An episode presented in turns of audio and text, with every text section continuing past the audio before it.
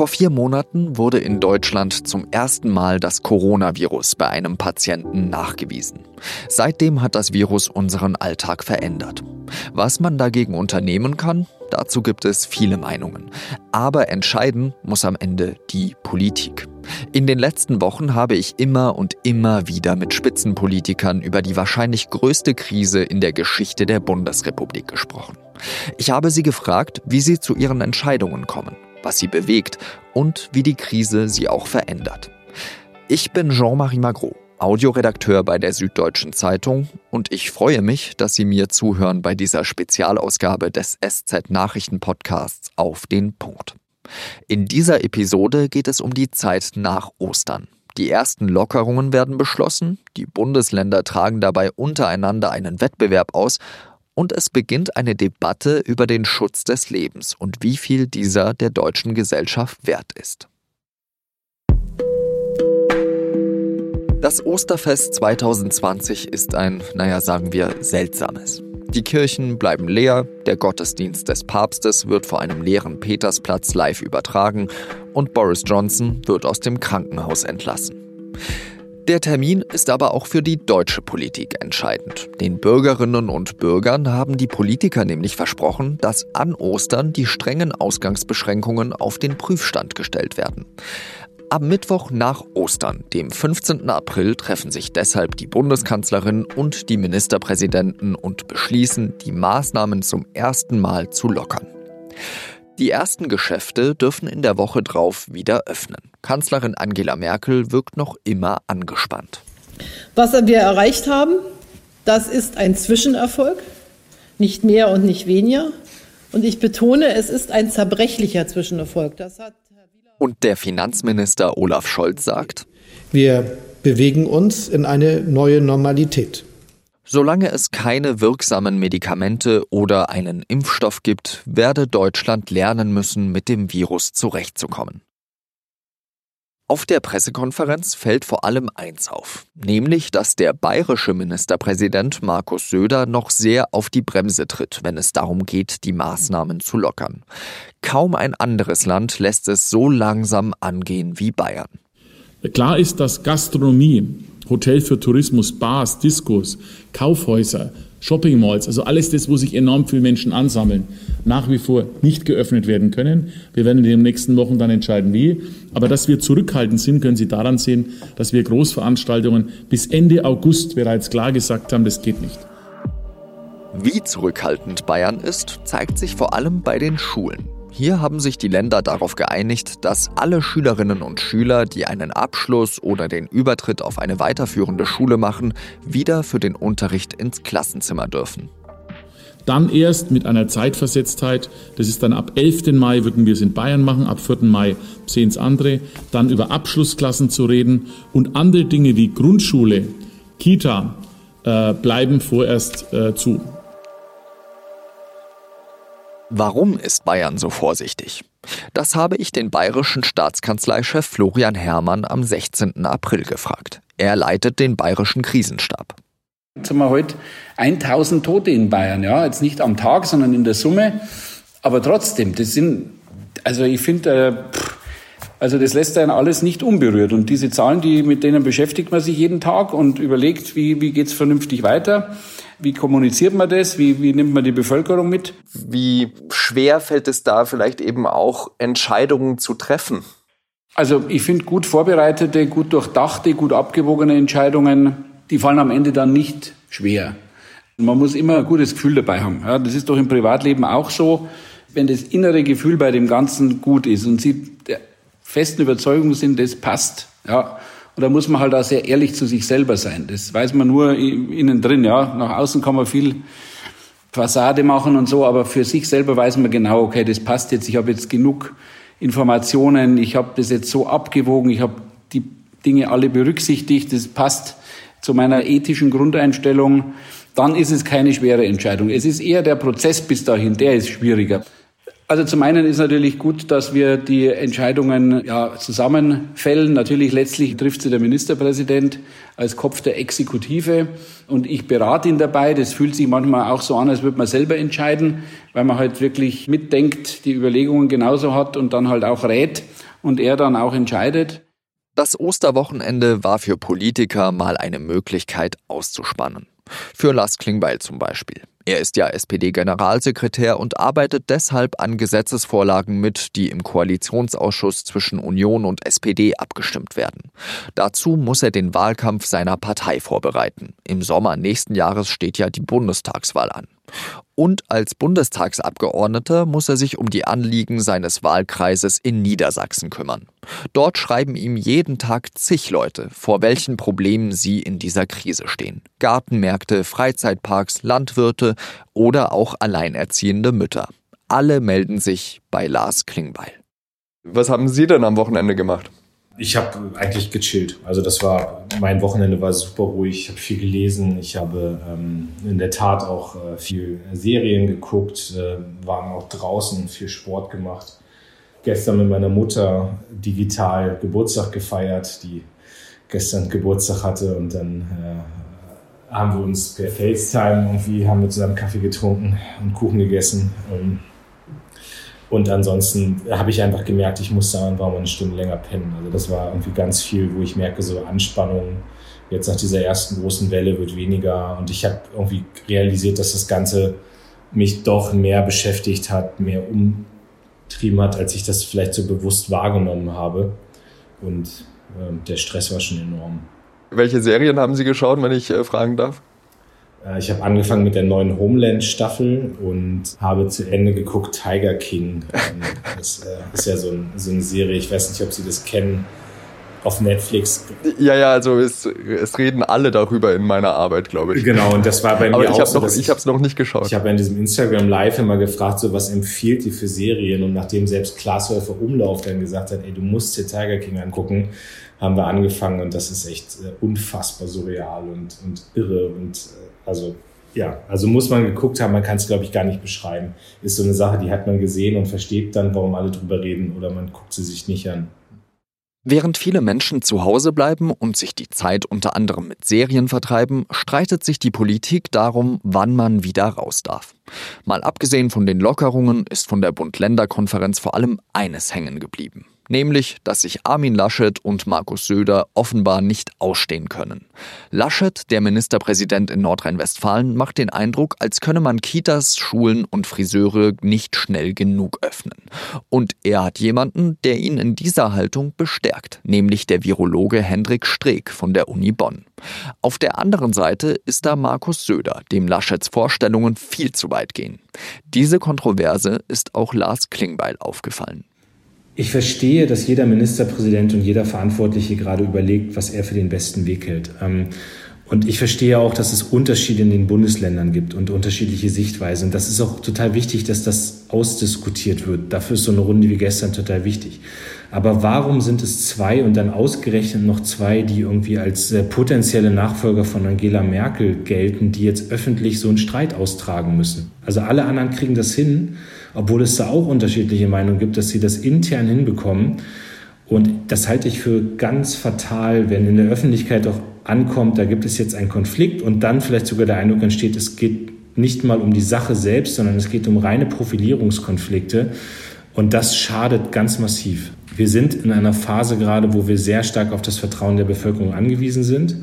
Wir haben das Vertrauen noch, das ist zumindest meine Wahrnehmung, dass uns gerade sehr stark vertraut wird. Und das kann kaputt gemacht werden, wenn Laschet und Söder diese persönlichen Profilierungskämpfe mit diesem Thema Corona führen. Und das haben sie meines Erachtens getan und da haben sie Grenzen überschritten. Und das halte ich für höchst problematisch. Andere wiederum finden, dieser Konflikt werde medial aufgeblasen. Also die Sache wird größer gemacht, als sie eigentlich ist. Das sagt mir Annegret Kramp-Karrenbauer, die Parteivorsitzende der CDU. Für sie ist es insofern eine besondere Situation, als dass sie ihren Rücktritt von der Parteispitze vor Monaten angekündigt hat. Eigentlich hätte in dieser Zeit ihr Nachfolger gewählt werden sollen. Und Laschet ist einer der drei Kandidaten für den CDU-Vorsitz aber wegen Corona wurde die Wahl des Vorsitzenden auf Dezember verschoben. Worüber haben Sie sich denn in den letzten Wochen am meisten geärgert? ja, ist eigentlich schwer zu sagen, weil ähm, Die Situation war so, aus, aus so viel zu arbeiten, zu überlegen, auch hier äh, mit der Bundeswehr, da ist eigentlich relativ wenig Zeit geblieben, sich zu ärgern, was, also ärgern wäre zu viel gesagt, aber ob es in so einer Situation wirklich das Wichtigste ist, äh, tatsächliche oder vermeintliche Machtkämpfe zwischen wem auch immer äh, in den Mittelpunkt von Live-Berichterstattungen zu stellen. Gut, das äh, muss jeder für sich selbst entscheiden. Also ich hatte den Eindruck, wir hatten in den letzten Wochen Wichtigeres zu tun. Haben Sie so einen Machtkampf erkannt? Also ich meine, äh, sagen Sie jetzt, ähm, da haben die Medien etwas aus der Luft gegriffen oder hat es das gegeben, aber man hat es einfach halt äh, sehr hoch gespielt? Das Problem ist einfach, dass äh, jeder Unterschied in der Sache und jede unterschiedliche Herangehensweise, äh, wenn die sozusagen in dieser Betrachtungsweise hochgespielt wird, dann entsteht eben dieser Eindruck. Aber wenn man mal in den Kern nachgeht, auch der Diskussionen, die da geführt äh, werden, dann waren das eigentlich immer ganz normale sachliche Diskussionen, die es gab und äh, die es im Übrigen auch zwischen anderen gab, aber eben äh, besonders äh, hochgespielt worden sind. Also insofern glaube ich, ja, es gibt immer Debatten, die geführt werden. Das kann in einer solchen Krise auch gar nicht anders sein. Aber die Frage ist dann, in welchem Kontext stellt man das und was macht man daraus? Und da ist sozusagen aus vielen äh, durchaus berechtigten Diskussionen in der Sache eben sofort eine politische oder eine persönliche Konkurrenz gemacht worden. Und dann kommt da noch der nächste Streitpunkt, die Maskenpflicht. Erst einigen sich die Ministerpräsidenten und die Bundeskanzlerin darauf, dass es keine Pflicht geben soll, nur eine Empfehlung. Aber schon am 17. April, also nur zwei Tage nach der Bund-Länder-Konferenz, sagt dann der sächsische Ministerpräsident Michael Kretschmer, Maskenpflicht im ÖPNV und im Einzelhandel ist aus meiner Sicht eine äh, richtige Antwort. Drei Tage später, Schauplatz Bayerischer Landtag in München. Bayerns Ministerpräsident Markus Söder zieht nach. Mit der Möglichkeit, dass mehr Schule kommt, wird ja auch im ÖPNV eine andere Situation sein, brauchen wir eine erhöhte Schutzwirkung. Deswegen werden wir ab nächster Woche eine Mund-Nase-Schutzverpflichtung anstellen. Man nennt es im Allgemeinen auch eine Maskenpflicht. Dazu kommt, dass die abgesprochenen Regeln in den verschiedenen Bundesländern unterschiedlich ausgelegt werden. Ich habe selbst zum Beispiel, ich habe bei mir so einen riesigen Freizeitpark im Wahlkreis. So, dann sage ich dem, du darfst nicht aufmachen, weil es die und die Entscheidung gibt und das und das und das ist der Grund dafür und jetzt gucken wir mal, sagen, was mit den Hilfeleistungen, wie das funktioniert und so und da will ich gerne Gespräche führen, aber erstmal ist klar, du darfst nicht aufmachen. So, dann schickt er mir eine Pressemitteilung aus NRW, wo die Tierparks wieder aufmachen. Dann kriege ich eine Pressemitteilung aus Rheinland-Pfalz, wo die Tierparks aufmachen. Dann kriege ich von dem eine Mitteilung aus Schleswig-Holstein, dass die Tierparks da wieder aufmachen. So, und dann fehlen mir auch irgendwann die Argumente. Es gibt Dutzende Beispiele. Armin Laschet kündigt zum Beispiel an, Möbelhäuser wieder zu öffnen. In manchen Bundesländern öffnen Shopping-Malls wieder, weil die einzelnen Läden unter 800 Quadratmeter groß sind. In einer CDU-Präsidiumssitzung scheint das Maß für die Kanzlerin überschritten. Angela Merkel, so heißt es in den Eilmeldungen vieler Medien, warne vor, Zitat, Öffnungsdiskussionsorgien. Dieses Wort Öffnungsdiskussionsorgien. Ist das wirklich gefallen in der Präsidiumssitzung? Ja, das ist gefallen. Das ist äh, richtig äh, live aus der Präsidiumssitzung äh, berichtet worden. Annegret Kramp-Karrenbauer findet die Diskussionen um den Föderalismus etwas übertrieben. Naja, einen gewissen äh, föderalen Wettbewerb hat es schon immer gegeben und auch unterschiedliche äh, Vorstellungen. Das ist äh, nichts äh, Ungewöhnliches. Äh, das war auch in der Flüchtlingskrise so. Da gab es Länder, die sehr schnell äh, etwa die zentralen Aufnahmestellen gemacht haben, die sehr schnell mit der Bundeswehr das Konzept der helfenden Hände umgesetzt haben, die diese Ankerzentren eingerichtet haben. Weiß ich, weil das Saarland dazugehört hat. Andere Länder haben sich damit schwerer getan. Also es ist schon immer so gewesen, dass äh, Länder das unterschiedlicher gehandhabt haben. Und jetzt ist dazugekommen, dass wir eben zum Teil auch unterschiedliche Rahmenbedingungen hatten. Wir hatten den Hotspot in äh, Bayern zum Beispiel mit einer anderen Situation auch an der österreichischen Grenze, als das zum Beispiel in Mecklenburg-Vorpommern der Fall war. Und ähm, mir ist sehr in Erinnerung geblieben auch der Satz von Rainer Haselhoff, der gesagt hat, naja, ich habe Landkreise, da findet sozusagen keine Neuinfektion mehr statt. Und die Leute fragen mich natürlich, wenn das bei uns so ist, warum ist bei uns der harte Lockdown? Und das ist die Verantwortung, die jeder vor Ort trägt. In Bayern ist die Staatsregierung weiterhin vorsichtig. Trotz der strengeren Maßnahmen gibt es nirgendwo in Deutschland so viele bestätigte Infektionen. Trotzdem scheint Staatskanzleichef Florian Herrmann optimistisch. Ja. Eigentlich wäre ich jetzt in London, ehrlich gesagt. Eigentlich wäre ich jetzt London. in London. Da wären wir nämlich ein paar Tage äh, privat hingefahren, um äh, äh, Freunde zu besuchen. Letzte Woche hätten wir eine schöne Dienstreise gemacht. Machen wir alles nicht, sondern kümmern uns um die Bekämpfung dieses Virus. Ich finde, dass wenn man sich einmal daran gewöhnt hat, dass alles etwas anders ist als im Normalzustand, dann kommt man eigentlich ganz gut zurecht, finde ich. Ja. Das ist ja tatsächlich so eine Fasson, ähm, die, die einen tragen kann. Also das ist ja gut, wenn Sie da so Ihr, Ihr eigenes Rezept gefunden haben, nehme ich mal an. Ja, also mein Rezept ist im Endeffekt, ähm, dass ich eigentlich den ganzen Tag nichts anderes mache, als mich um das Thema zu kümmern. Also ich meine, das ist jetzt, ich stelle mir das so vor, wenn Leute jetzt in einem Beruf sind, in dem der Arbeitsplatz jetzt momentan gesperrt ist aus irgendwelchen Gründen, Gastronomie oder, oder so, und die können jetzt gar nichts machen. Das stelle ich mir viel, viel schlimmer vor. Ich bin eigentlich den ganzen Tag gut beschäftigt, natürlich mit einer sehr herausfordernden und sehr, sehr ernsten Aufgabe, weil wir natürlich in der schwierigen, sehr dynamischen Lage halt auch ständig entscheiden müssen, überlegen müssen, wie geht's weiter, was sind die nächsten Schritte, wirken unsere Schritte.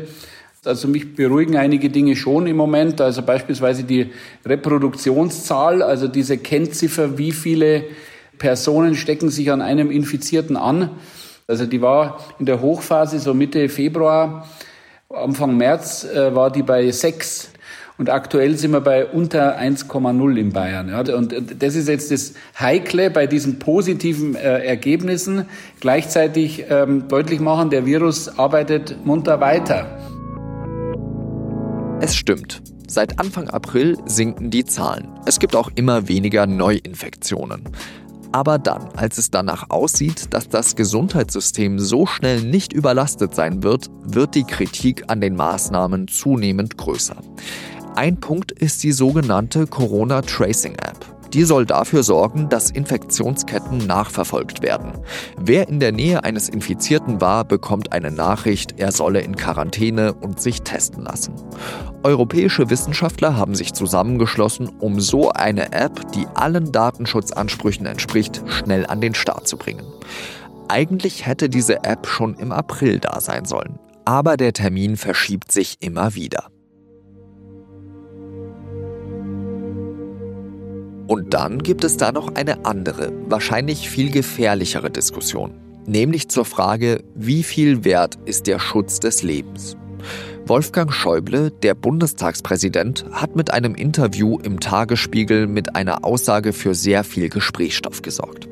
Im Interview steht, Zitat, wenn ich höre, alles andere habe vor dem Schutz von Leben zurückzutreten, dann muss ich sagen, das ist in dieser Absolutheit nicht richtig. Grundrechte beschränken sich gegenseitig. Wenn es überhaupt einen absoluten Wert in unserem Grundgesetz gibt, dann ist das die Würde des Menschen. Die ist unantastbar. Aber sie schließt nicht aus, dass wir sterben müssen. Zitat Ende. Schäuble setzt damit eine Diskussion in Gang, die nicht mehr einzuholen sein wird. Denn von nun an werden Politikerinnen und Politiker nach ihrer Stellung zu Schäubles Zitat gefragt. Steht der Schutz des Lebens über allem? Oder sind die anderen Grundrechte, also die Versammlungsfreiheit, das Recht, sich frei zu entfalten, die Glaubensfreiheit und vieles mehr, nicht ähnlich viel wert? Armin Laschet, der Ministerpräsident von Nordrhein-Westfalen, ist mal wieder einer derjenigen, die am schnellsten vorpreschen. In der ARD-Sendung Bericht aus Berlin vom 26. April sagt er, Wolfgang Schäuble hat absolut recht, hat das auch immer wieder gesagt und ich stimme mit ihm da vollkommen überein das Grundrecht auf Leben, die Angst, eine Bergamo-Situation zu erzeugen, wo unser Gesundheitssystem überfordert ist, das haben wir in den letzten sechs Wochen durchgehalten. Aber wir müssen auch wissen, wenn Menschen jetzt depressiv werden, wenn Suizide steigen würden, wenn das Gesundheitssystem danach nicht mehr finanzierbar ist, weil sich der Staat mhm. übernimmt, wird das auch Leben gefährden. Auf die Spitze treibt dieses Argument dann der grüne Oberbürgermeister von Tübingen, Boris Palmer. Im Sat1 Frühstücksfernsehen sagt er, ich sage es Ihnen mal ganz brutal, wir retten in Deutschland möglicherweise Menschen, die in einem halben Jahr sowieso tot wären, aufgrund ihres Alters und ihrer Vorerkrankungen. Aber die weltweiten Zerstörungen der Weltwirtschaft sorgen nach Einschätzung der UNO dafür, dass der daraus entstehende Armutsschock dieses Jahr eine Million Kinder zusätzlich das Leben kostet. Es sei an dieser Stelle erwähnt, Boris Palmer hat sich später für diese Aussage entschuldigt. Die Parteispitze der Grünen hat sich von ihm distanziert und angekündigt, Palmer würde nicht mehr bei der nächsten Wahl für die Grünen kandidieren. Kann Leben gegen Leben abgewogen werden? Im Grundgesetz findet man auf diese Frage eine ganz klare Antwort. Nein. Egal wie alt und schwach ein Mensch ist, er verdient Schutz und hat das Recht auf Unversehrtheit. Und trotzdem hat Wolfgang Schäuble auch recht. Der Schutz des Lebens ist nicht absolut. Sonst gäbe es keinen Straßenverkehr, keine Bundeswehr oder zum Beispiel GSG 9 Einsätze. Dazu kommt, dass die neuen Arbeitsmarktzahlen schlimmer sind als befürchtet. Die Betriebe in Deutschland haben für über 10 Millionen Menschen Kurzarbeit angemeldet. Mehr als 300.000 Arbeitnehmer melden sich von März bis April arbeitslos. Können die strikten Maßnahmen so durchgehalten werden? Florian Herrmann, der bayerische Krisenstabsleiter, ist davon überzeugt. Also wir sagen ja immer, die müssen weitergeführt werden, solange es wirklich zwingend notwendig ist. Und wenn man das lockern kann, dann müssen wir es natürlich lockern. Und dann wollen wir das natürlich auch lockern, ja. Und diese Faktoren, die Sie nennen, die sind natürlich auch relevant. Arbeitslosenzahlen, generell Wirtschaftsdaten, die Frage, wie geht es mit den Gaststätten und Hotels. Äh, das sind alles relevante Faktoren, genauso aber natürlich auch die Infektionsrate und die Reproduktionszahl und diese ganzen Zahlen. Also bei aller Abwägung, wir werden also jedenfalls nach meiner persönlichen und unserer Grundeinstellung nie jetzt äh, Leben gegen Geld aufrechnen oder ähnliches. Ja? Also unser oberstes Ziel war immer, dass wir vermeiden, dass Leben gegen Leben aufgerechnet werden muss. Es ist ja zum Beispiel auch wichtig, die Auswirkungen von Maßnahmen. Ja, wenn Familien sehr lange quasi in Quarantäne sind oder die Kinder ewig nicht in der Schule sind, das führt ja auch zu Problemen. Das führt auch zu Ärger, zu, zu so, auch psychischen Problemen und so weiter. Das muss man alles taxieren, ja, und dann abwägen und dann entscheiden. Aber das, das spielt alles eine Rolle, aber Gesundheitsschutz ist schon sehr, sehr vorrangig. Aber äh, meinen Sie da, dass das vielleicht in einem Monat oder in zwei oder drei, wie auch immer, dass da die Abwägung anders ausfallen könnte? Also es mehren sich ja so die Stimmen, äh, Schäuble ist einer, aber auch Laschet geht ja so in die Richtung äh, zu sagen, wir reden zu wenig über die Kosten, die entstehen, wenn der Lockdown eben weitergeht. Also wird diese Abwägung quasi immer mit dem gleichen Ergebnis ausfallen? Ja, für mich schon. Ja, also, aber das ist natürlich eine sehr abstrakte Diskussion, äh, weil die Tatsache ist ja, dass wir nicht in Schwarz-Weiß-Gemälden gefangen sind, ja, sondern das ist ja eine ganz dynamische Entwicklung. Wir sind mittlerweile immer noch in der dynamischen Entwicklung. Also die Pandemie ist nicht rum. Das heißt, die ganzen Bewertungen tun wir ja quasi auf täglicher Basis vornehmen. Wir schauen jeden Tag die Zahlen an, wie wird's. Wir sind froh, dass wir jetzt also wirklich auf einem ganz anderen Level sind, als wir das noch vor einigen äh, Wochen waren. Also von daher ist die Frage, wie geht man damit um? Und ich glaube halt schon, wenn, wenn jetzt gerade das einigermaßen im Griff ist, dass man dann mit Abstand, mit Masken, mit dem Schutz halt da ganz gut zurechtkommen wird. Und dann stellen sich so krasse Fragen natürlich äh, auch nicht. Der Kampf gegen eine Pandemie, das ist ein Tanz mit dem Tiger, sagt Christian Drosten. Gegen ein unbekanntes Virus, erklärt Deutschlands bekanntester Virologe, fahre man eine Strategie. Sie heißt The Hammer and the Dance.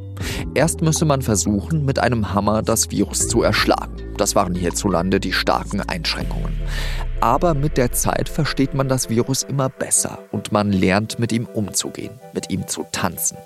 Drei Monate nach den Webasto-Fällen und etwas mehr als einen Monat nach der Verkündung der Ausgangsbeschränkungen steckt Deutschland in der zweiten Phase. Und für die Politikerinnen und Politiker wird diese Phase die weitaus schwierigere. Wussten sie anfangs noch die große Mehrheit hinter sich, bröckelt der Zuspruch immer mehr. Lockert man bei einem, neidet es der andere. Nur ein paar Tage nach meinem Gespräch mit Florian Herrmann wird der Ministerpräsident Markus Söder seinen Fahrplan aus der Corona-Krise verkünden. Wir lassen nach wie vor Vorsicht an oberster Stelle walten. Wir machen alles schrittweise. Wir machen es nicht überstürzt, in Stufen, mit hohen Sicherheitsauflagen und später als andere. Die Ausgangsbeschränkung wird am 6. Mai in eine sogenannte Kontaktbeschränkung umgewandelt. Schulen sollen wieder für mehrere Jahrgänge öffnen, auch manche Kinderbetreuungen sollen wieder stattfinden. Bald darf man seine Maßbier auch wieder im Biergarten trinken. Und selbst Hotels und Gastronomien dürfen bald schon innen wieder öffnen. Es ist ein umfassender, seitenlanger Plan, der bei manchen Anpassungen wie der Maskenpflicht einen Weg zurück in die Normalität aufzeigen soll. Und trotzdem gibt es eine neue Variable in der noch nicht aufgelösten Corona-Gleichung. Eine menschengemachte. Es geht um Menschen, die sich die Einschränkungen nicht mehr länger gefallen lassen wollen. Aber so fängt Diktatur an. Gibt es nicht das, das Infektionsschutzgesetz hat sich dem Grundgesetz unterzuordnen. Und darum geht es in der nächsten Folge. Der Wettbewerb darum, wer am schnellsten lockert, wird unter den Bundesländern auf die Spitze getrieben. Zur selben Zeit gehen Menschen auf die Straße, um gegen die Maßnahmen zu demonstrieren. Droht die Stimmung jetzt zu kippen? Was können Politiker dagegen tun? Und wie könnte das Coronavirus Deutschland verändern?